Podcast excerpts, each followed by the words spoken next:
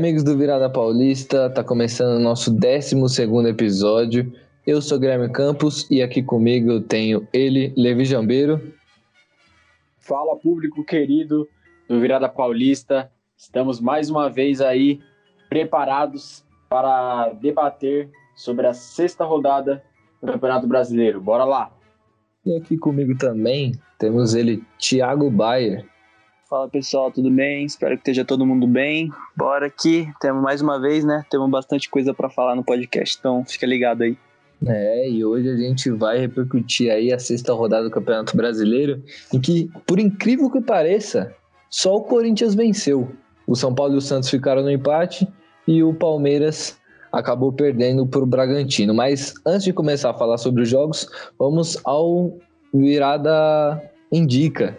Tiagão, qual é a sua indicação de hoje? Então, pessoal, hoje eu vou indicar uma coisa aí de um, um parceiro meu que está presente aqui nesse podcast, é isso mesmo, um projeto aí do meu grande amigo Guilherme Campos, que é o Dia de Santos aí, galera. Se vocês quiserem mais informações sobre o Santos, ver aí algumas análises mais aprofundadas, dá uma conferida lá no canal do YouTube, Dia de Santos, confere lá. Bom, já que o Thiago roubou a minha indicação numa coisa que eu mesmo fiz, eu vou dar um tempinho mais para eu pensar. Levisão, qual que é a sua indicação de hoje? Bom, minha indicação de hoje vai para a final da Conferência Leste da NBA, Milwaukee Bucks contra Atlanta Hawks. Já está 1 a 0 para o Atlanta com show do menino Ice Tree. O menino é gelado, 48 pontos e 11 assistências no primeiro jogo. Fiquem de olho que, na minha opinião, a final da Conferência Leste está mais interessante do que a final da Conferência Oeste. É, realmente vai ser um jogão. Ice Tree de um lado, do outro lado Yannis Antetokounmpo, Geek Freak. É um jogaço aí que vocês acompanham. Vai passar em um monte de lugar. YouTube, vai passar até na, na roxinha, vai passar também. Então vamos lá para minha indicação de hoje. Eu vou indicar um filme para vocês, já que a gente está nessa pegada mesmo de NBA. Não é de NBA, mas é de esporte americano também. Essa semana tem o draft da NBA, a, a draft não, a loteria do draft, o sorteio, né? Para ver quem vai pegar as primeiras posições. E o filme que eu vou indicar hoje chama Draft Day. Conta todo um dia a dia de um draft, o que acontece, o que as pessoas, o que o pessoal do clube ali, é, como eles trabalham com os prospectos, é uma história muito interessante para quem quiser assistir. Tá lá, tem no Amazon Prime, se eu não estou enganado. Você pode encontrar também como A Grande Escolha, mas como o Amazon Prime ele não traduz os nomes do, dos filmes, deve estar como Draft Day. Então é isso. Bora lá, vinheta. É, vamos começar falando aí do Palmeiras que foi superado pelo Red Bull Bragantino, 3 a 1 em Bragança Paulista. E o Abel não ficou nada satisfeito, não só com o resultado, mas também com a diretoria. Eu queria saber do Levi, Levi, o que você achou do jogo e desse desabafo aí do Abel Ferreira? Foi um jogo bastante positivo do lado do é, Red Bull Bragantino, podemos tirar muitas coisas boas do time. O Massa Bruta abriu uma boa vantagem já na primeira etapa, com o Ítalo anotando duas vezes. Fernando Lopes entrou na segunda etapa e descontou para o Palmeiras, num belo gol, inclusive. Com o jogo aberto no final, Ítalo fez mais um no contra-ataque e garantiu a vitória, que, por incrível que pareça, deu a liderança do Brasileirão Red Bull Bragantino. Destaque no SofaScore, Ítalo, se eu não estou enganado, a maior nota do Brasileirão até agora, 9.8. Partida quase perfeita do atacante, é, ainda mais anotando um hat-trick. O Red Bull, então, como eu disse anteriormente, assumiu a ponta da tabela com 14 pontos e torce para um torceu para um tropeço do Atlético amanhã, né? O Atlético hoje, no caso, contra o Bahia, que se eu não me engano, ficou 2 a 1 um para o Bahia, né? Se eu estiver errado, alguns dos meus amigos aí pode me auxiliar nisso. Quanto ao Abel, o Abel apenas externou a raiva que ele tá no, no atual momento do Palmeiras, né? Ele anda meio sem paciência, é, meio de poucas palavras ou palavras muito duras na entrevista. E mais uma vez foi uma entrevista de bastante desabafo do Abel Ferreira. Podemos ver ele completamente nervoso aí, é, com razão, né? Porque Palmeiras, a gente não, não tem ideia, ou pelo menos não tinha ideia que iria passar por, esse, por essa montanha russa e certos jogadores não rende, certos jogadores que ele não queria que, é, que continuasse, continuaram, outros que ele não queria que saísse, saíram. Então é uma verdadeira bagunça. O Abel até disse que não tem, não tem esperança de reforço no Palmeiras. Vai chegar quando? Vai chegar em agosto? Nem ele sabe quando vai chegar. Então a situação está bem complicada e pelo lado do Red Bull Bragantino, muito, muito boa vitória do time e continua aí na ponta do Brasileirão com 14 pontos. Bom, é, a gente viu um jogo difícil né, da equipe do Palmeiras lá contra o Red Bull Bragantino e esse desabafo do Abel ligou o pisca-alerta ali na equipe palmeirense, né, que vem de algumas polêmicas é, nessa semana, né, na semana passada com o Lucas Lima, com o Patrick de Paula. E aí teve esse surto do Abel aí que acabou descontando no, na diretoria e se prometeram para ele e não tem e não teve conversa. Ele, segundo ele, ele deu nomes, né? Deu uma lista e não teve retorno. É, isso quer dizer que a situação está complicada. Tiagão, queria saber de você. Qual que é a projeção é, desse Palmeiras que provavelmente não, não terá reforços, que tem um técnico que está descontente hoje? Eu queria também que você falasse do jogo de, de, de ontem, né? Que a gente está gravando na quinta-feira. O jogo de quarta-feira, o que, você achou da derrota do Palmeiras para o Bragantino? Bom, a derrota pro, do Palmeiras para o Bragantino mostrou como a temporada do Palmeiras vem sendo irregular, né? Porque o time vinha de algumas vitórias, né? Uma boa sequência de vitórias, aí acabou caindo num, uma, um descontrole total ali contra o Bragantino, muitos problemas, principalmente ali no setor defensivo, que eu já tinha alertado aqui no, nos primeiros episódios que a gente fez, que o setor defensivo do Palmeiras, quando a gente vai olhar para o banco de reservas, é bem complicado, né? O Palmeiras estava sem o Luan, sem o Gustavo Gomes, que são os principais jogadores, sem o Alan Pereira também, que saiu. E aí o Abel Ferreira quis continuar com a linha de três, né? E optou por colocar o Mike junto do Felipe Melo e do Renan. Então, ou seja, apenas um zagueiro aí cumprindo essa linha de três os outros dois ali improvisados. Tudo bem que Felipe Melo já tem um pouco mais de experiência como zagueiro, mas mesmo assim é alguém improvisado. Então, foi uma coisa que não funcionou. Os jogadores do Bragantino flutuaram com muita tranquilidade ali. O, o Arthur indo pelas pontas ali, causando muito, muitos problemas para a defesa do Palmeiras. E o Ítalo flutuando assim perfeitamente ali entre o Felipe Melo, principalmente pelo Felipe Melo, que não conseguiu acompanhar ele e acabou dando muito espaço para os gols né, saírem. O Palmeiras teve alguns destaques aí com o Rafael Veiga e o Gustavo Scarpa, que para mim foram os melhores do time, assim, principalmente o Gustavo Scarpa, que conseguiu criar boas chances ali, finalizou, mas acabou parando aí na noite brilhante do goleiro do Bragantino, Cleiton, que fez assim defesas espetaculares e conseguiu segurar a vitória do Bragantino, como diriam os narradores da Sport TV, né? A linguiça voadora conseguiu segurar aí o, o Palmeiras. E falando um pouco agora dessa situação que o Palmeiras está vivendo. É muito difícil, né? A gente já teve as polêmicas na semana passada e agora o Abel, ele acabou perdendo um pouco do controle ali na coletiva, né? Acabou, acho que fugindo um pouco do tom, colocou muito a faca na garganta ali da diretoria. Eu acho que isso vai pegar um pouco mal para ele, né? Porque por mais que o Palmeiras tenha uma condição financeira muito boa, é difícil você contratar jogadores assim desse nível no futebol, no futebol brasileiro. E o Abel, eu acho que ele não entendeu isso muito bem. E a gente também, ele também tem que entender, na verdade, que o Palmeiras tem um elenco bom, né? Poderia estar tá fazendo um pouco, um pouco mais do que vem sendo feito, né? Poderia ter ganhado algum dos campeonatos aí que disputou finais aí no, no início do ano, mas não conseguiu, acabou tendo três vices, então o Abel vem se, vem se demonstrando muito descontente, falou que estava desiludido, com falta de esperança ali, e essas palavras dele me fazem imaginar que talvez o Abel não dure até o final do, do ano no comando técnico do Palmeiras, e, e com isso, né, a situação vai ficando cada vez mais complicada lá no lado alviverde. É, a gente tem que lembrar que o Palmeiras precisa de algumas contratações sim. Eu traria um zagueiro para jogar ali com o Gustavo Gomes. Eu acho que um lateral direito seria uma boa. Faz tempo que o Palmeiras não tem laterais direitos confiáveis, apesar do menino jogar por ali também. Mas a gente vê que ele tem potencial para jogar em outros lados do campo. E também vai ter a volta do Dudu, né? Vamos ver como é que o Abel vai encaixar o Dudu nesse time aí. Bom, vamos falar agora do São Paulo.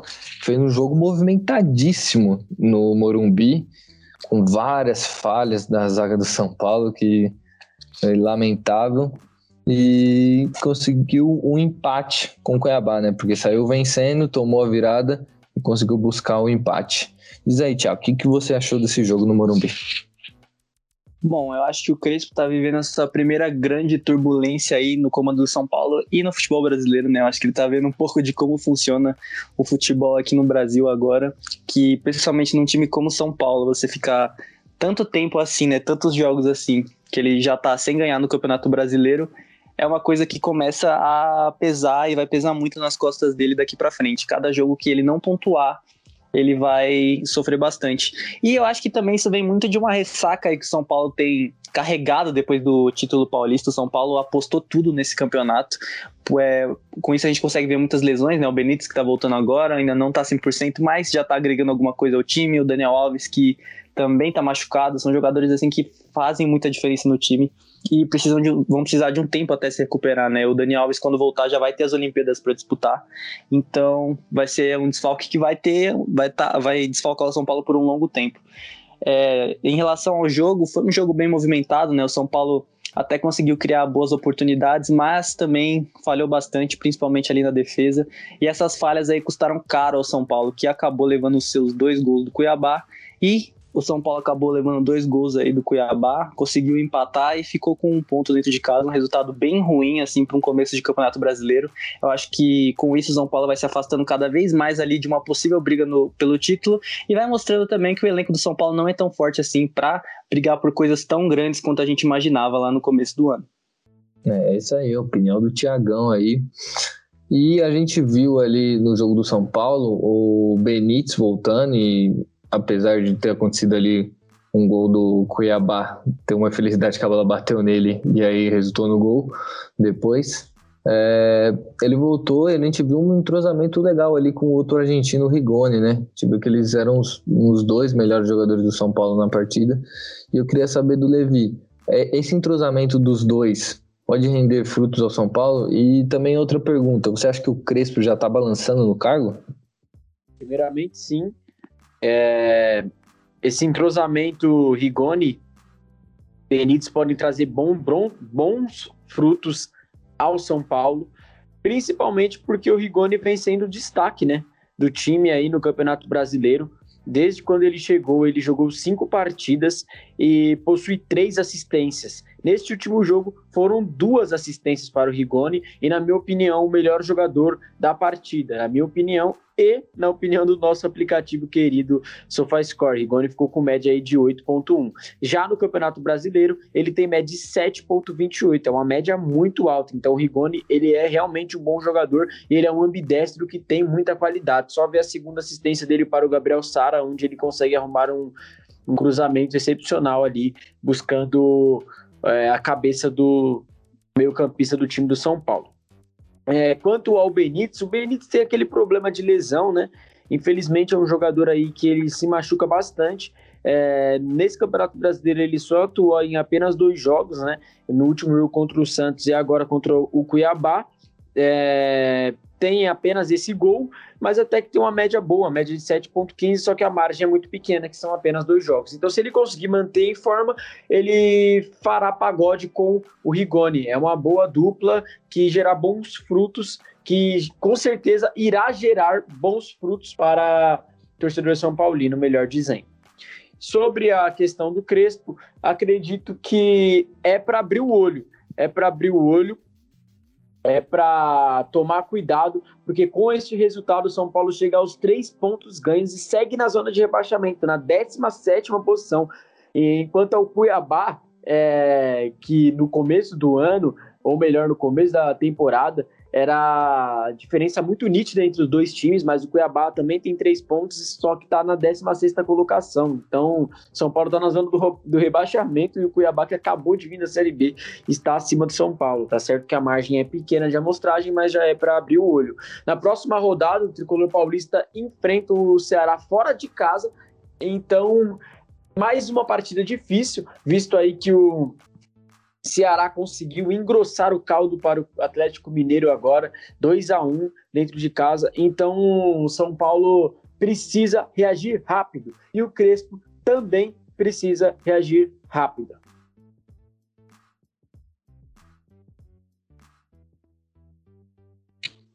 É, e agora a gente vai falar do Corinthians. O Corinthians, por incrível que pareça, como eu falei no começo do podcast, foi o único que venceu essa rodada. O único. Venceu e venceu por 2 a 1 o Sport na Arena Corinthians. Um gol contra do Maidana e o outro gol dele. O homem que tirou a chuteira verde e fez o seu gol. Jô, queria saber aí do Levi. Levi, que, que você achou do jogo? E eu tenho uma pergunta sobre um jogador específico para você. jogador que ganhou a oportunidade hoje como titular. Eu queria saber de você a avaliação sobre o Vitinho. Que você achou? Se ele tem chance nessa equipe do Corinthians? Se ele pode agregar? Ou você acha que terá, vai ter outros jogadores para ser testado ali?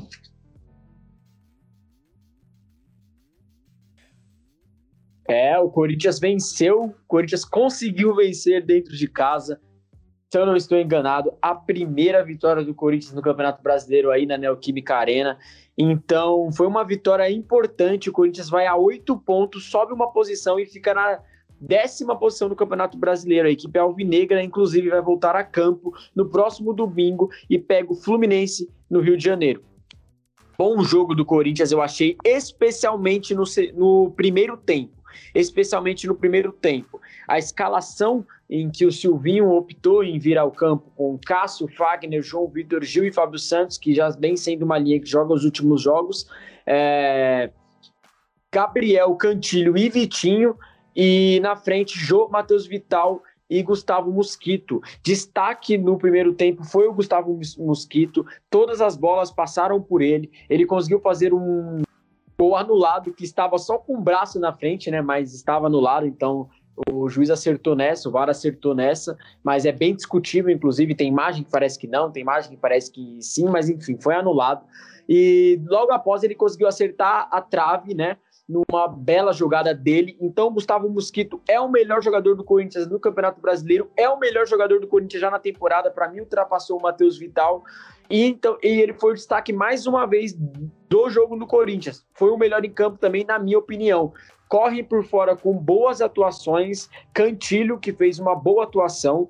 É, o Cantilho vem crescendo muito é, nesses sete jogos do Silvinho no comando. Jogou mais uma vez muito bem e um jogador que pouco foi elogiado aqui, né? Entre os entre nós comentaristas aqui do podcast. E também a gente não vê muito o pessoal falando na televisão, mas o Gil, o Gil cresceu bastante aí com a chegada do Silvinho, teve uma boa atuação, inclusive, ele teve a nota mais mais alta depois do Fagner na partida de hoje, foi 7.4 é, pelo SofaScore, então uma partida muito boa do zagueiro do Corinthians. O Fagner que a gente não precisa também falar muito porque é chovendo molhado, ele sempre entrega, ele sempre produz.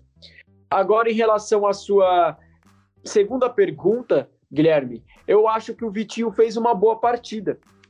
Eu acho que o garoto não se intimidou, jogou 87 minutos, teve uma boa partida. Ele já ia sair com uma assistência, né?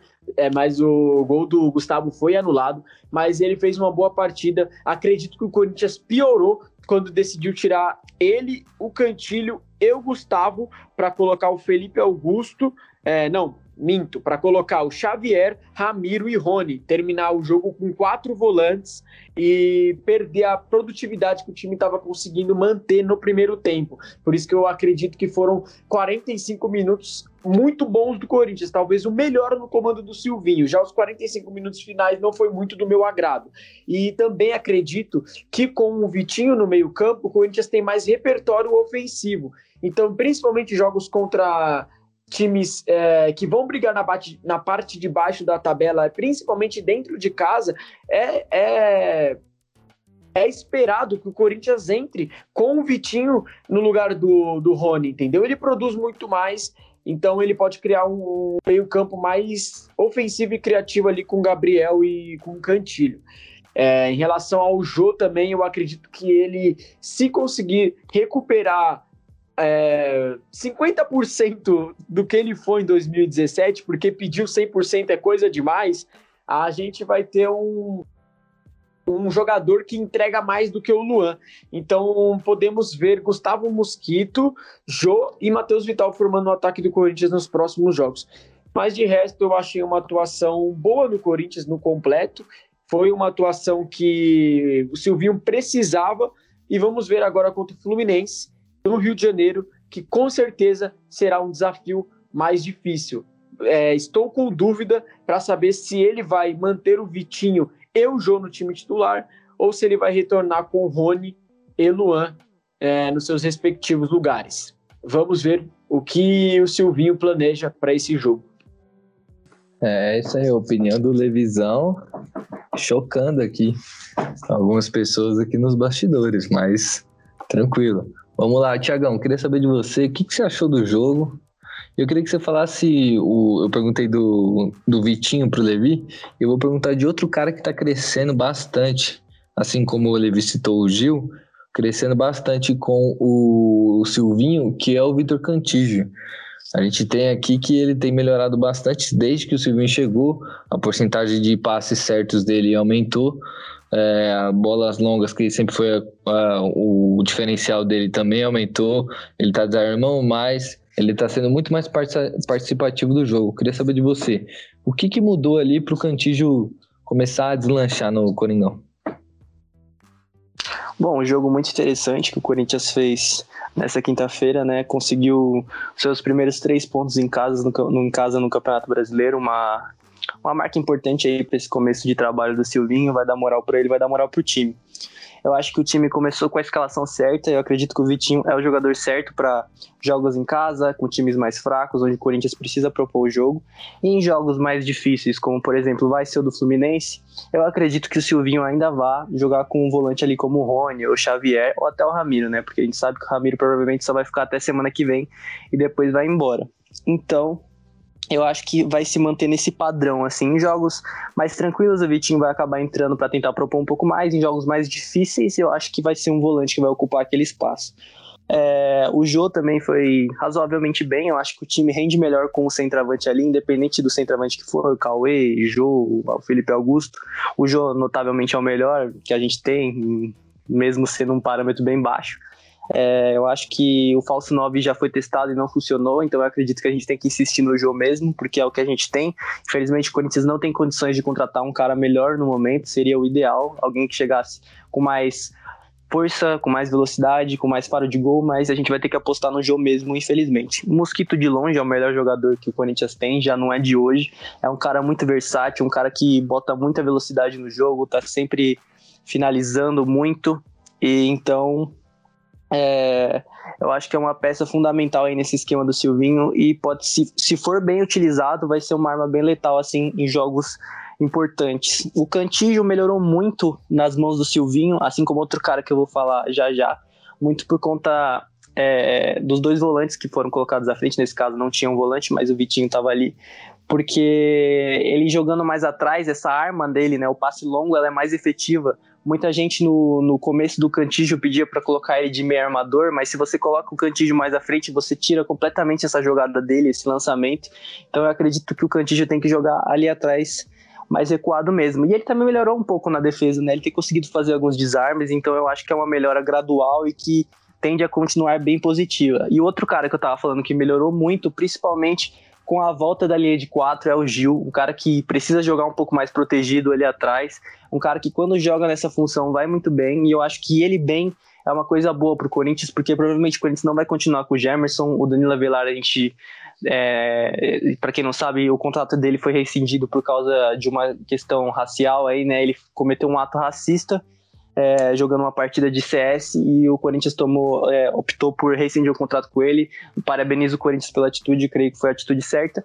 É, mas enfim, foi basicamente isso. Os primeiros 45 minutos, como o Levi disse, foi um jogo bem mais aberto, um jogo melhor de se ver. A partir do momento que o Corinthians tomou o gol no segundo tempo, que até tomar o gol, a, part... a defesa do Corinthians fazia uma partida excelente, uma partida perfeita, e ela vem mostrando uma melhora, então É, infelizmente, com esse gol aí, acabou ficando marcada é, essa partida, mas o, o que é importante para o Silvinho e para o time é que o, o, Corinthians conquistou a vitória. Creio que o torcedor corintiano está bem feliz com esse resultado e que esse resultado demorar para o Corinthians continuar buscando coisas mais altas. A gente sabe que é muito difícil porque o elenco é muito limitado. É, o torcedor corintiano tem que estar ciente disso. O Corinthians não vai brigar por título, talvez não brigue por Libertadores, mas se manter na Série A, eu acho que é o objetivo principal aí que esse time precisa tomar. Então, essas são as minhas considerações sobre o jogo aí, sobre o Cantillo Campos. É, seu Avelar, que vacilo que você deu, hein? Acabou aí perdendo seu contrato com o Corinthians, justíssimo.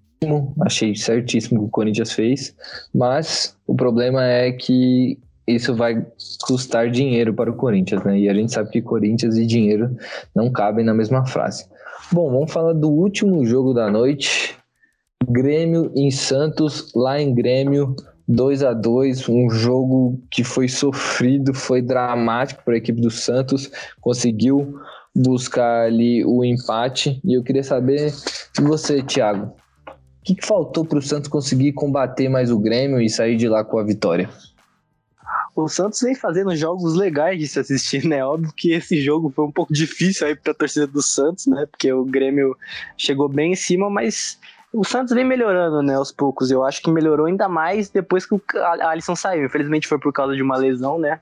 Mas eu acredito que o Camacho tem que ser uma peça mais valorizada aí no time do Santos, tem que ser ganhar essa titularidade. O cara mudou o jogo aí e conseguiu fazer, fazer com que o Santos jogasse um pouco mais. Né? Infelizmente, o Grêmio veio bem com vontade de ganhar esse jogo. O Diego Souza é um atacante assim muito acima da média, o cara já no final da carreira e causando muitos problemas para a defesa do Santos, que é o principal problema dessa equipe ali. O Luiz Felipe, apesar de ter conseguido sanar alguns defeitos aí, como bola aérea, enfim, é um cara muito lento e até o Diego Souza estava ganhando dele na velocidade, estava ganhando bolas no alto também. O Diego Souza ganhou muitas bolas no alto e isso prejudicou muito ali a defesa Santista. Eu acho que essa é uma das, uma das coisas aí que mais prejudicou o Santos. Eu acho que se a defesa tivesse mais acertada, o time talvez conseguisse sair com essa vitória, porque se jogar, se conseguisse parar essas jogadas do, do Grêmio, né? O segundo gol ali foi uma coisa bem bizonha, perder a bola, Diego Souza deu passe para o Matheus Henrique, que fez o gol. E aí fica difícil pro ataque, né? O ataque do Santos já tava com problemas aí para passar pelo Kahneman e o Jeromel, que são duas peças assim, fantásticas que o Grêmio tem. E aí, com perdendo, é, perdendo no placar, ainda fica mais difícil, né? Para mim, os destaques do Santos aí eu vou dar pro Camacho, que entrou muito bem, o Marcos Guilherme, que fez uma fez um golaço aí, né? Eu até conversando com meus companheiros aqui, eles estavam elogiando o passe do Camacho, mas eu vou elogiar aí o domínio do Marcos Guilherme, porque foi uma bola bem difícil, ele conseguiu dominar e fazer o gol. E o golaço que o Marinho fez, aí Marinho voltando a ter um pouco mais de brilhantismo nessa equipe do Santos, aí conseguindo arrancar esse um pontinho do Grêmio lá no Rio Grande do Sul. E vamos ver aí o que, que o Diniz vai aprontar para os próximos jogos. O Santos, para quem achava que não ia conquistar nenhum ponto nessa sequência dura aí de jogos, eu mesmo até fiz esse comentário. O Santos vem surpreendendo, já conseguiu arrancar quatro pontos, então vamos ver aí o que, que o Diniz tem para trazer para os próximos jogos. É, tivemos um jogo bem movimentado lá no Rio Grande do Sul. Um jogo que o Santos deu uma sofridinha, mas, como o Thiago falou, depois que o Camacho entrou, o Santos conseguiu é, melhorar um pouco ali o sistema defensivo, apesar de estar um pouco perdido hoje.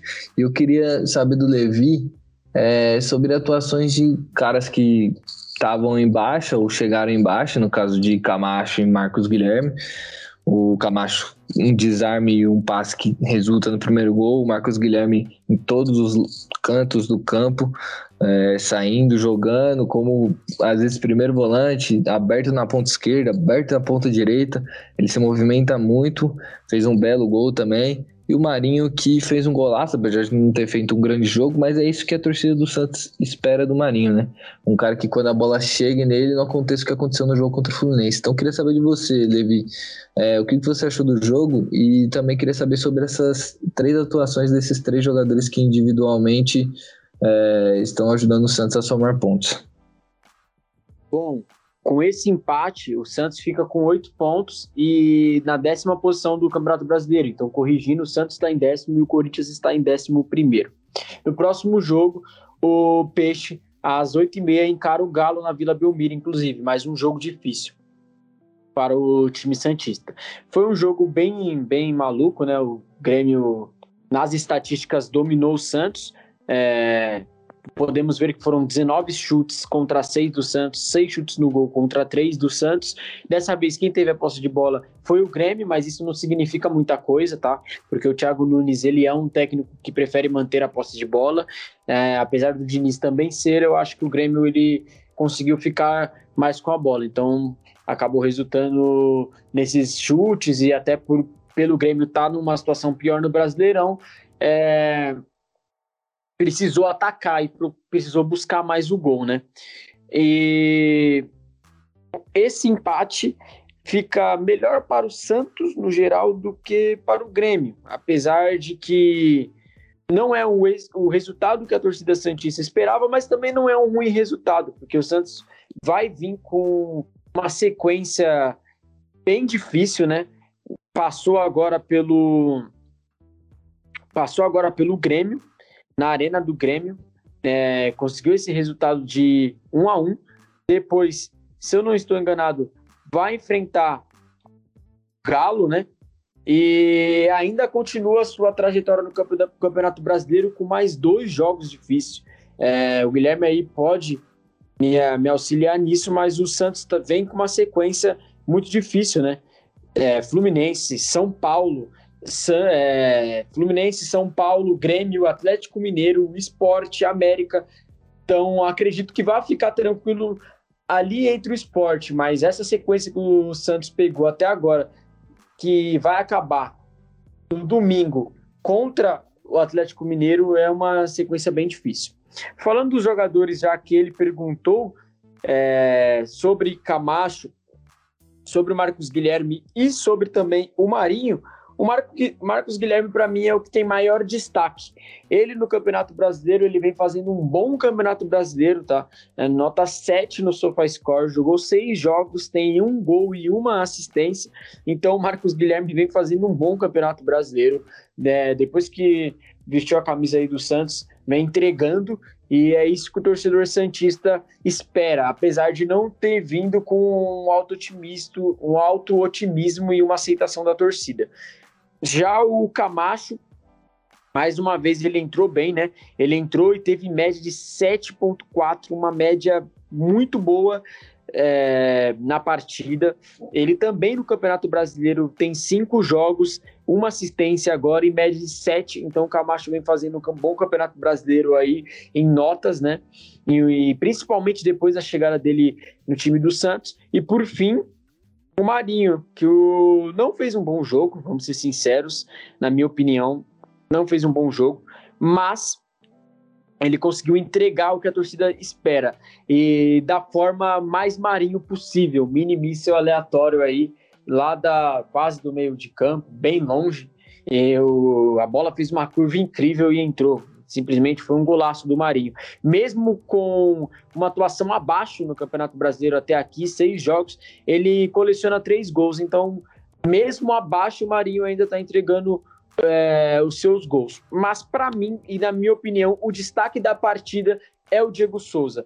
Oito no, no SofaScore, a nota mais alta da partida ele entregou o gol, entregou a assistência e é incrível como o Diego Souza continua produzindo em alto nível no seu fim de carreira. Então, o melhor jogador da partida entre Santos e Grêmio, na minha opinião, foi o atacante centroavante da equipe gremista, Diego Souza. Agora vamos ver aí o que o Santos consegue propor, o que o Diniz, que o Diniz consegue fazer para tentar bater o Galo. Acredito que os jogadores do Santos e a torcida do Santos está ansiosa, brincadeiras à parte, para o reencontro contra o Cuca, né? E, e ele está próximo e vai acontecer neste domingo às 8h30 na Vila Belmiro.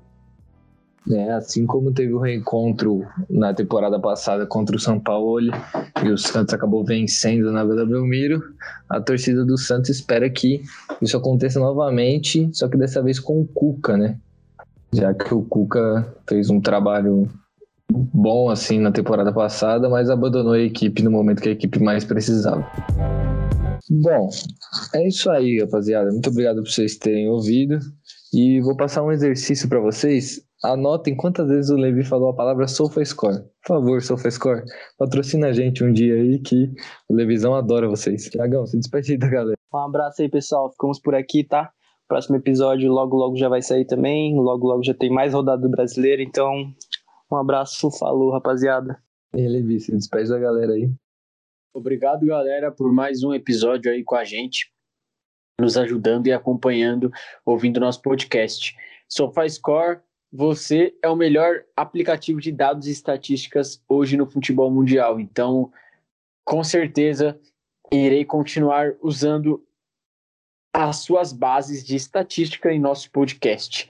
Apesar de o nosso companheiro e apresentador é, tentar dar uma alfinetada em mim, principalmente querendo me colocar em situações difíceis, é, comentando sobre Camacho, Marinho, Marcos Guilherme e Vitinho, que foram jogadores que eu critiquei no off é, antes do episódio começar mais uma vez, acredito que consegui responder da melhor forma possível e fazer uma análise criteriosa e justa desses jogadores, beleza? Até a próxima e muito obrigado por comparecerem e ajudarem o nosso podcast aí cada vez mais.